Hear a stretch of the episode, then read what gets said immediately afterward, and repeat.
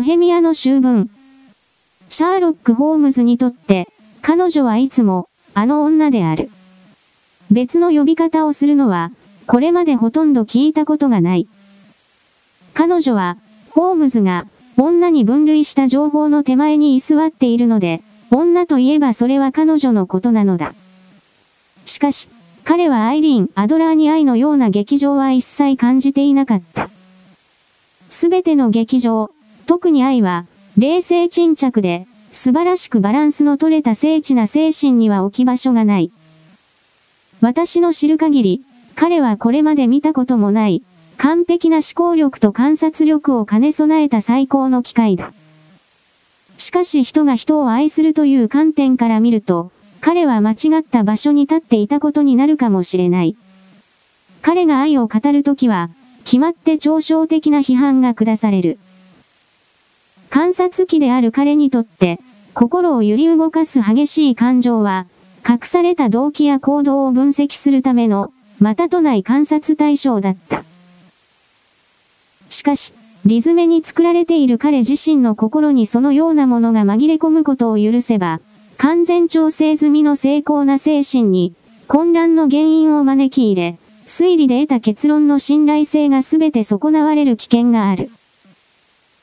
彼のような性格の人間に、愛という衝動が混入すれば、繊細な実験器具に入ったチリや、高倍率レンズのひび割れなどとは比較にならないほど、壊滅的な結果になるはずだ。それにもかかわらず、一人の女が、観察機の中にいた。それが、誉れ後期、謎解き、コアイリン・アドラーだったのだ。私はこの頃、ホームズとほとんど会っていなかった。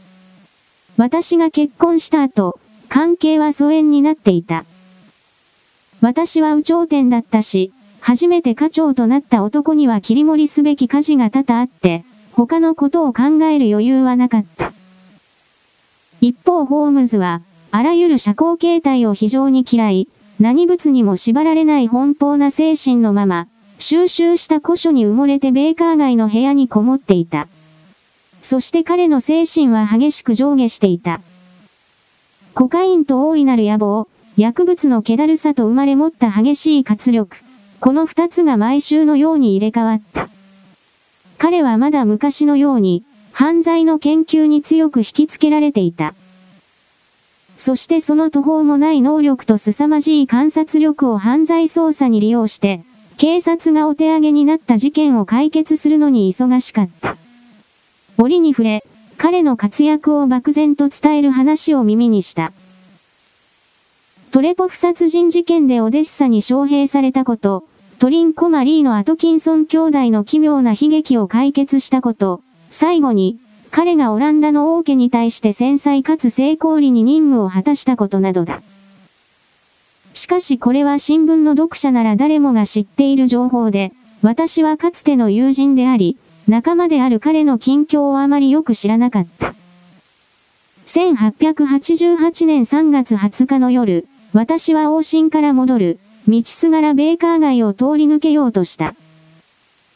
私は町の開業医に復帰していた見慣れた扉を過ぎようとしたが、それを目にすれば嫌でも自分の球根と、ヒーロの研究の暗い事件を思い出さずに入られなかった。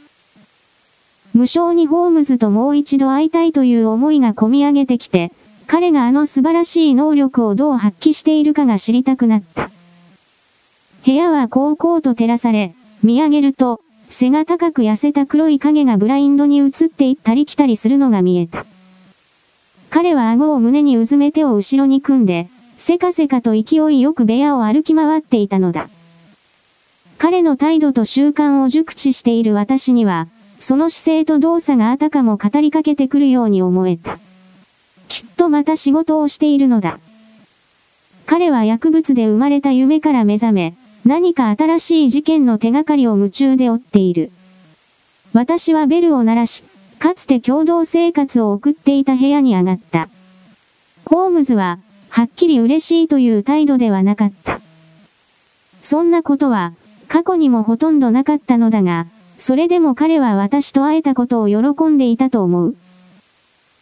ほとんど言葉は交わさなかったが、優しい目つきで肘掛け椅子に私を手招きし、自分のタバコ入れを投げてよこし、角にある酒棚と炭酸水容器を指さした。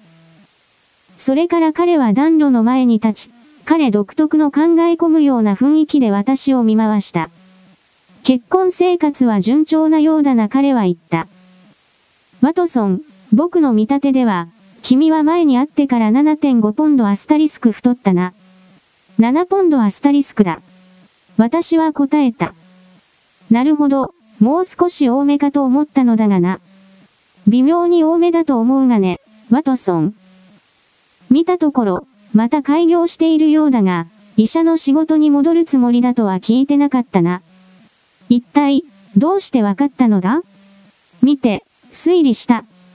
一体どうやって僕が知ったと思う？君が最近ずぶ濡れになるような目に遭い、家にはこの上なく不器用で不注意な女使用人がいることをね。ホームズ私は言った。もう十分だ。君はもし何百年か前に生まれていたら、確実に火炙りになっていただろう。僕が木曜日に田舎道を歩いていて、恐ろしく濡れてドロドロになって帰ったのは事実だ。しかし服はすでに着替えているし、どうやって君にそれが推理できたのか、想像もつかない。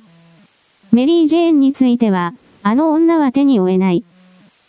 妻はもう首にすると言い渡しているが、しかし、これも君がどうやって推理できたか、わからない。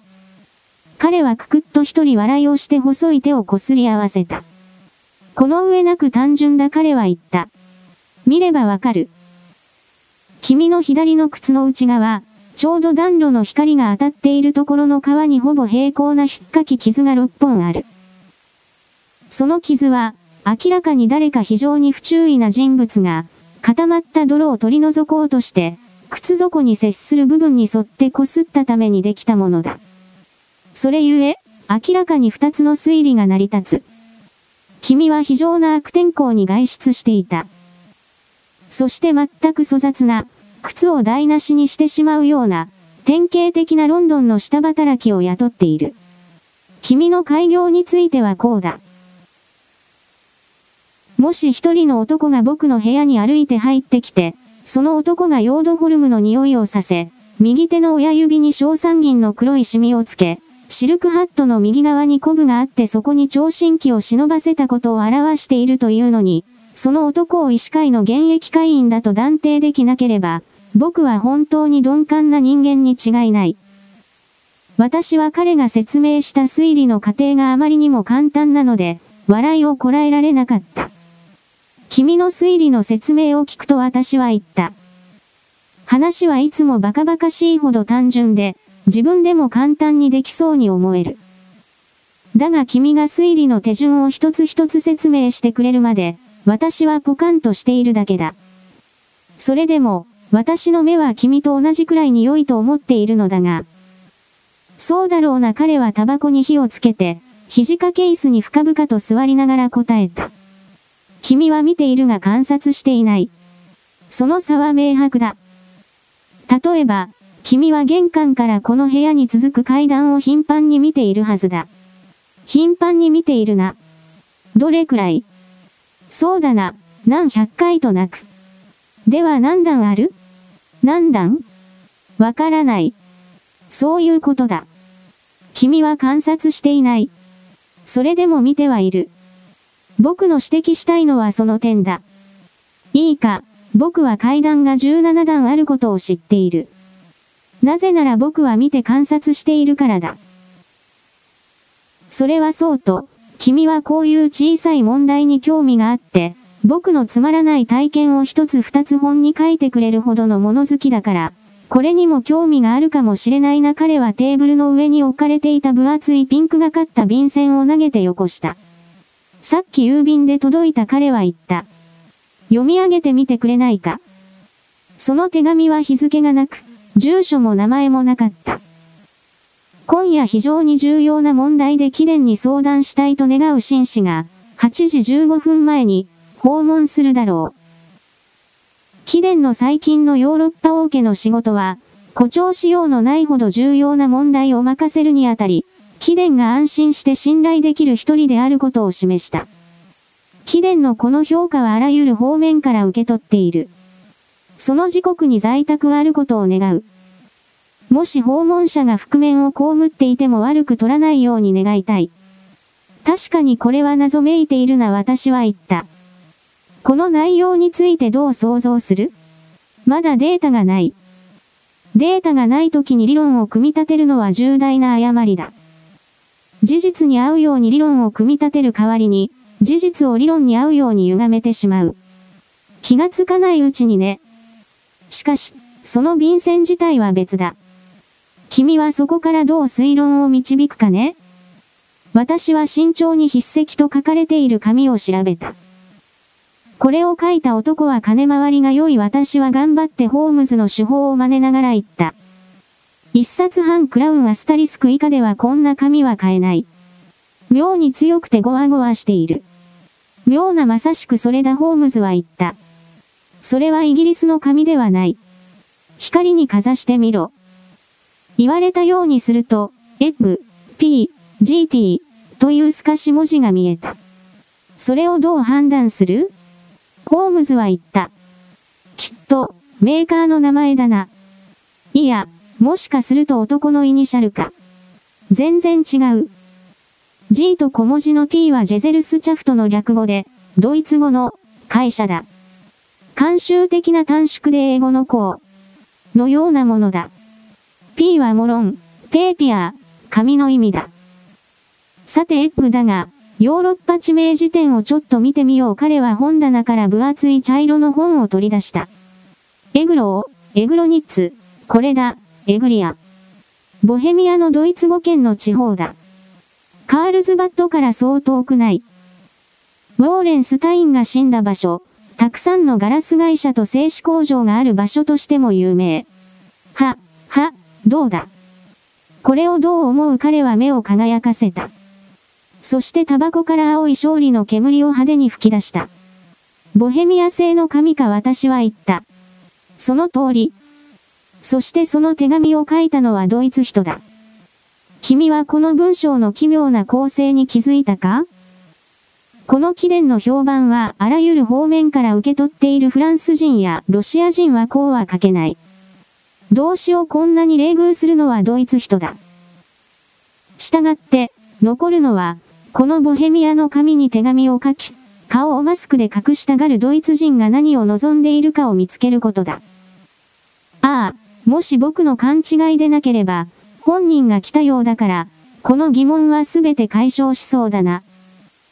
ホームズが話していると、馬の蹄の鋭い音が聞こえた後、車輪が縁石に当たってきしむ音がした。それに続いてベルを鋭く弾く音が聞こえた。ホームズは口笛を吹いた。二頭立てだな、あの音からすると彼は言った。やっぱりな彼は窓から外を眺めながら続けた。上等な小型四輪馬車に見事な馬が二頭か。一頭150ギニーアスタリスクはするぞ。ワトソン、他には何もないとしても、この剣には金はあるな。私は出ていかないとまずいと思うが、ホームズ。いや、全然構わないよ、ワトソン。そこにいてくれ。僕の電気作家がいないと困る。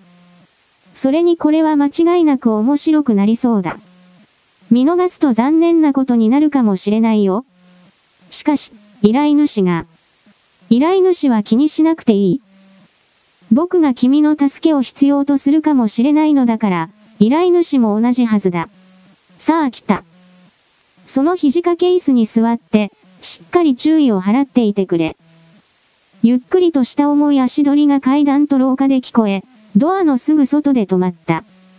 それから大きなもったいぶったノックが聞こえた。どうぞホームズが言った。男が入ってきた。背丈は6フィート6インチアスタリスクは下らず、胸と手足はエラクレスのようにたくましかった。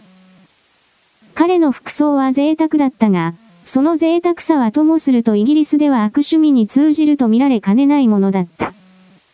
アストラカンケ川アスタリスクの幅広の帯が袖口とダブルのコートの前面についていた。裏地が主義布の紺色の袖なしマントが肩に跳ね上げられ、ギラギラしたエメラルド付きブローチで首のところに留められていた。ふくらはぎの途中まであるブーツは、上部が高級な褐色の毛皮で円取りされており、上から下まで完璧に田舎の金持ちという印象だった。彼は広いつばの帽子を手に持っており、顔の上部から頬骨を越えてさらに下にまでタッチする黒い覆面をつけていた。彼が入って気時はまだ片手を上げたままだったので、明らかにこの場で覆面をつけたようだった。顔の下部は、強い個性を表しているように見えた。分厚い引き締められた唇、長いまっすぐの下顎は頑固者と言えるほど強固な意志を持った人間を思わせた。手紙は受け取ったかね？彼は強いドイツなまりの耳障りな声で尋ねた。私が来るということは連絡してあったはずだが彼はどちらに行ってよいかわからない様子で我々を順に見た。どうぞおかけくださいホームズは言った。こちらは友人で仕事仲間のワトソン博士です。時々事件を手伝ってもらっています。失礼ですがご気名を伺わせていただけますか？フォン・クラム伯爵と呼んでくれ。ボヘミアの貴族だ。君の友人というこちらの紳士だが、この上なく重要な出来事を信用して話すことができる真偽と分別を備えた人物かな？もしそうでなければ、できればぜひ君一人と話をしたいのだが、私は立ち上がって出て行こうとした。しかしホームズは手首を掴んで、椅子に戻した。二人がダメなら相談しないことです彼は言った。私に話せることで、この紳士の前で話せないことはありません。伯爵は広い肩をすぼめた。やむをえん、話そう彼は言った。その前に、君たち二人には2年間絶対に他言しないという制約をしてもらう。その時期が過ぎればこの件は全く重要でなくなるのだ。だが今は、ヨーロッパの歴史に影響を与えかねないほど重要だと言っても過言ではない。誓いましょうホームズは言った。私も誓います。この覆面はお許し願いたい奇妙な訪問者は続けた。私を雇った猿高貴な方が、使いの社の身元が君に知られぬようにと、望んでおられるのだ。このあたりで打ち明けておいた方が良いかもしれんが、実は先ほど自称した爵位も必ずしも事実とは言えないのだ。気づいておりましたホームズはそっけなく言った。非常にデリケートな状況なのだ。大変なスキャンダルに火がつき、ヨーロッパ王家の一つが対面を極めて汚すことになるかもしれない事態を未然に防ぐために、あらゆる用心はしておかねばならない。率直に言うと、この事件は歴代のボヘミア王を輩出しているオルムシュタイン化に関わることだ。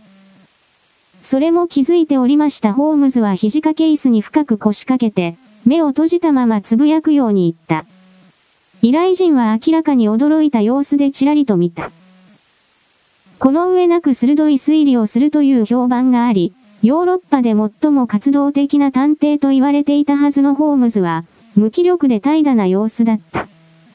ホームズはゆっくりと目を開けて、イライラしたように巨漢の依頼者を見た。もし、恐れ多くも国王陛下がご自身でこの件について説明いただければ彼は言った。さらに良いアドバイスができるはずですが、男は椅子から飛び上がると、動揺を抑えきれず、せかせかと部屋を行き来した。突然、やけになった様子で覆面を顔から引き剥がすと、床に叩きつけた。その通り彼は大声で言った。私がボヘミア王だ。なぜそれを隠さねばならん？なぜでしょうね。全くホームズはつぶやいた。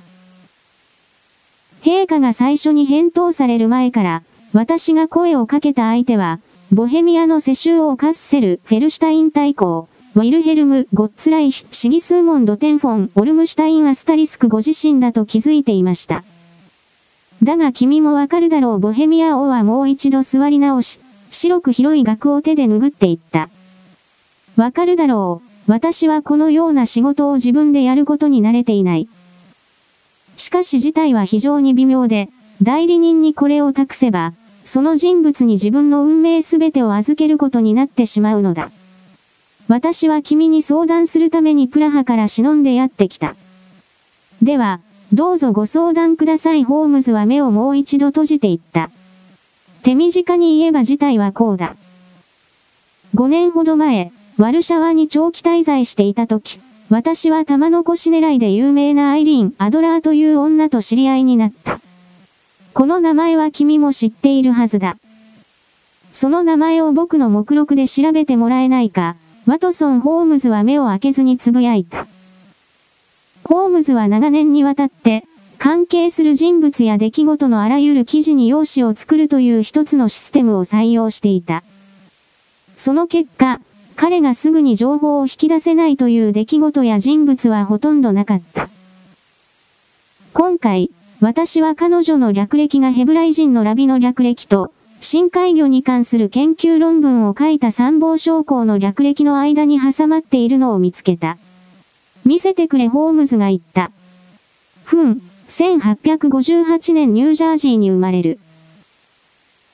アルト歌手、ふん、スカラザ出演、ワルシャワ帝国オペラのプリマドンナアスタリスク、オペラの舞台から引退、ロンドン在住、なるほど、私が思うに、陛下はこの若い女性に、他人に見られるとまずい手紙を書いて、ややこしいことになった。そして今、手紙を取り戻したい、こういうことですね。その通りだ。しかしどうしたら、隠れて結婚したとか、ない。法的な書類や証明書は、ない。それでは陛下が何のために、ここまで来られたか、わかりかねますね。もしその若い女性が仮に手紙を使ってゆすりなどの目的を達しようとしても、その手紙が本物であることをどうやって証明できますか？私の字だ。はは、真似ただけでしょう。私専用の便箋だ。結めます。私の風館がある。偽造品ですな。私の写真だ。買ったものでしょう。二人が一緒に写っている。なんと。それはまずい。全く分別のないことをされたものです。私は狂っていたまともじゃなかった。ご自身の名誉をひどく傷つけることになりましたね。私はまだ皇太子だった。若かったのだ。今、ようやく30歳になったばかりなのだ。それは取り戻さねばいけませんな。やってみたが失敗したのだ。陛下、金で解決すべきです。買い取るべきです。彼女は、絶対に売らん。では盗みますか ?5 回やってみた。2回は金で雇って家探しさせた。一度は旅行中に荷物を抜き取った。二度待ち伏せして襲った。何一つ成果がなかった。手がかりさえもですか？完全にない。ホームズは笑った。なかなか愉快な事件だ彼は言った。だが、私にとっては、極めて由々しき事態なのだ王は非難するように言った。極めて確かにそうですな。彼女はその写真を使ってどうするつもりなのです。私を破滅させようとしている。どうやって？私は近々結婚することになっている。それは耳にしました。クロティルド・ロスマンザクセ・マイ人間、スカンジナビア王の次女だ。君もあの王族の厳格な規範は知っているかもしれない。彼女自身も非常に繊細な心を持っている。私の貧困に疑いの影が一辺でも落ちれば、この根義はなくなり得るのだ。それでアイリーン・アドラーは写真を向こうに送ると脅している。必ずそうするだろう。私にはよくわかっている。君は彼女のことを知らないだろうが、あれは鉄の意志を持っておる。あの女は最も美しい女の顔をし、そして最も着物座った男の心を持っている。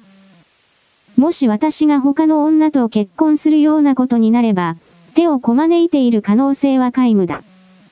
まだ写真を送っていないのは確かですか？確かだ。どうしてお分かりに？彼女は婚約が正式発表になる日に送ると言っているからだ。来週の月曜だ。ではまだ3日あるホームズはあくびをしながら言った。現時点で一つ二つ大事な調査をしなければならないので、これは好都合です。陛下はもちろん、当分ロンドンに滞在される予定ですね。もちろんだ。フォン・クラム伯爵の名前でランガムホテルに泊まっている。では進捗を手紙でお知らせしましょう。そうしてくれ。ずっとやきもきしているはずだ。で、費用に関しては？好きなだけ使ってよい。本当ですか？あの写真を手に入れるためなら本当に王国の一周を与えても構わん。当面の費用は？王はマントの中から重いセーム革の袋を取り出してテーブルに置いた。金で300ポンドアスタリスク、紙幣で700ポンドアスタリスクあるボヘミア王は言った。ホームズはノートに領収書を走り書きし、王に手渡した。ところで、その令状の住所は？彼は聞いた。セントジョンズ・ウッド、サーペンタイン通りのブライオニ・ロッジだ。ホームズはメモに取った。もう一つ質問が彼は言った。写真はキャビネサイズですか？そうだ。それでは、陛下はお印取りください。すぐに良い知らせを届けると約束しましょう。ワトソン、君も帰ってくれ彼は四輪馬車の車輪の音が通りを去っていくとき、言った。よかったら明日の午後3時に来てくれ。君とこの小事件について話したくなっているだろうから。